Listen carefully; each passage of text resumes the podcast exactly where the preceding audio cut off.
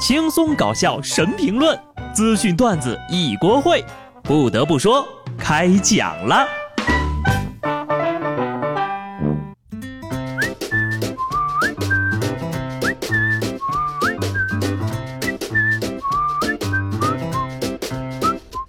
Hello，听众朋友们，大家好，这里是有趣的。不得不说，我是机智的小布。总感觉现在这个快乐感是越来越少了哈。有时候呢，就能指着曾经的一些事情来回忆了，所以呢，今天就先跟大家重温一份跨年的快乐。大家还记得去年圣诞节那会儿啊，被大火烤熟的一货车总共二十三吨的生蚝吧？在中新社报道该事件之后呀，该新闻在随后的两三天内持续成为了热点。然而，参与报道的记者后来才从母亲的口中得知，这一车的生蚝。竟然是自己家的货！得知此事的其他同事都炸了，人家家里都有千万豪了，还那么敬业做新闻呢，我要更加努力了呀！要说他们家为了新闻事业也是拼了啊，当妈的煞费苦心呐，就是成本有点高，跨年经典呐！一把火不仅烧出了这位同事家里有多好，也烧出了记者人的悲催人生。发完稿之后才知道，写的是自己家的灾难。虽然很心疼这位记者，但请原谅，我还是不厚道的笑了。话说你这算是二零一八年的搞笑新闻，还是二零一九的呢？今天呢就是一月十一号了啊，距离过年放假还有二十三天。刨去周末的休息时间，按照一天八小时的工作时间来计算啊。我们大概还要工作一百三十六个小时，换算成天呢，就是不到六天。这就意味着还有不到六天就过年了。想想是不是还有点小激动啊？不过啊，让人更激动的是，今儿我翻了翻万年历，发现呢，到二二六二年竟然有两个春节。哎呀，也不知道那个时候我们公司会不会给放两次假，是不是可以收两份压岁钱呢？现在距离二二六二年还有二百四十三年，大家伙儿要加油活呀！算了算啊，估计我是没什么戏了。希望我的后人们可以烧纸告诉我，是不是真的可以放两次春节的假期？以目前的科学技术来说呢，能听到这条好消息的人，估计也都撑不到那一天。所以呢，我希望大家能把这期节目啊收藏，并且流传给后代。也方便二二六二年还听不得不说的人，能够在这期节目下方找到自己的祖宗。其实想想啊，你说活这么长时间也没什么好的。我要真活到那时候呀，就意味着我还要拿着可怜的工资给老板打工二百四十三年。说起工作呀，还是想问大家一个问题：同事的喜事你会随份子吗？最近呢，有一家公司为了解决这个问题，可以说是煞费苦心了。山西一酒店员工爆料公司呀。最近下发了新文件，乔迁新居、孩子满月、老人过寿、购买新车等喜事儿，不得宴请本单位同事，否则罚款两千。工作人员称呀，提出规定的是因为公司员工太多了，为了避免同事产生矛盾而考虑的。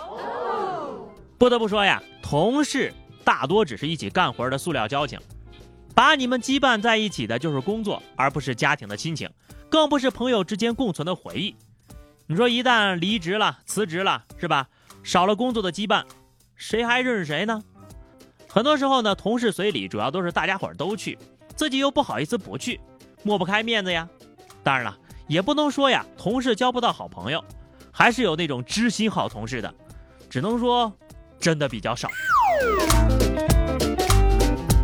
人一旦长大了呀，想法就没那么单纯了。现在呀，就跟我一提过年，我想的都不是吃喝玩乐。而是春运，毕竟买不上车票，就很有可能吃喝不成，玩不快乐了。最近的网络上流传着一段视频，是有两个女孩子呀，在火车过道搭了个临时床铺。对此呢，有人觉得嗯很机智，也有人觉得是不是违规了呢？幺二三零六表示，过道是正常通行的道路，不能也不允许旅客占用。那么问题来了呀，既然过道旅客不能占用。那买站票的人该去哪儿呢？你是挂在行李架上，还是趴在天花板上呀？其实姑娘的行为呀，对于我这种啊春运要站几十个小时才能回到家的人来说，是可以理解的。但是呢，安全隐患也不容小觑呀。与其指责这种行为，倒不如呢寻根究源，真正解决这个矛盾。说到过年呢，不少人都会选择出去旅游，是吧？出去玩的朋友们呢，一定要注意安全，量力而行，不要玩的太嗨了。前两天呢，一个海南的姑娘去长沙玩。巧遇大雪，异常兴奋，嗨了一下午。结果第二天早上呀，起床洗漱的时候就发现有一边的嘴角漏水，眼睛也闭不上了，赶紧送医院吧。最终呢，被诊断为面部神经麻痹，也就是说面瘫了。这个呀，就是典型的高兴坏了。南方人看到雪很兴奋，可以理解，是吧？可是你玩雪玩成面瘫的，真让人想不明白了。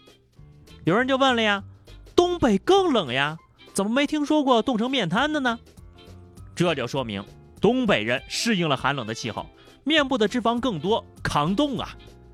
在北方冻惯了的人是不会被冻成面瘫的。听说东北的小朋友冬天都会拿这个冻带鱼来练习带鱼突刺，还有不少人被冻梨砸过脑袋呢。下面这位，我就想让他尝尝冻带鱼的突刺，但是我不敢呢。上礼拜，安徽一位八十一岁的退休技工到处溜达呀，发现一个配电房里有多余的电缆，心生贪念，就用钢锯锯电缆，没想到还通着电呢，造成了附近的工地停工了。被工人发现之后呢，就赶紧报警了。面对民警的询问，老人说：“哎呀，来了不止七次了，还说自己只有十八岁。十八岁，大爷，你是学编程的吧？”老的有点快呀！不得不说，你还真拿这样的老人一点办法都没有。岁数大了呀，拘不得，打不得，骂不得。你让他赔钱，别想了，人家要钱没有，要命一条。警察叔叔都没招了。这还是幸好呀，没电着他。真要出了事儿，工地还得赔钱呢。没有对比就没有伤害，同样都是老大爷，你看看人家好的很。上礼拜天，杭州的杨阿姨丢了金镯子，一保洁大爷捡到并报了警。民警随后呀联系到杨阿姨的女儿，找回了金镯子。大爷说呀，当时就有人想买手镯，他都没卖，还说自己家里有四套房子，是吧？做保洁就是因为闲不住。金庸老先生就告诉过我们，扫地的都是大神。这回我真信了，不愧是大爷呀，人家工作是因为无聊打发时间，而我工作是因为。穷啊！就想说一句啊，大爷，其实呀，您真没必要天天上街被风吹日晒的，您可以在家每天打扫自家的四套房子呀。最后呢是话题时间哈，上期节目我们聊的是你的年度账单消费了多少钱，又在哪些地方花了最多的钱呢？听友奋斗会说，看了我的支付宝账单，惨不忍睹啊！要是这个钱留着，我都能去整容了。那你花的真的挺多呀，我用掉的那点钱，最多也就够毁容。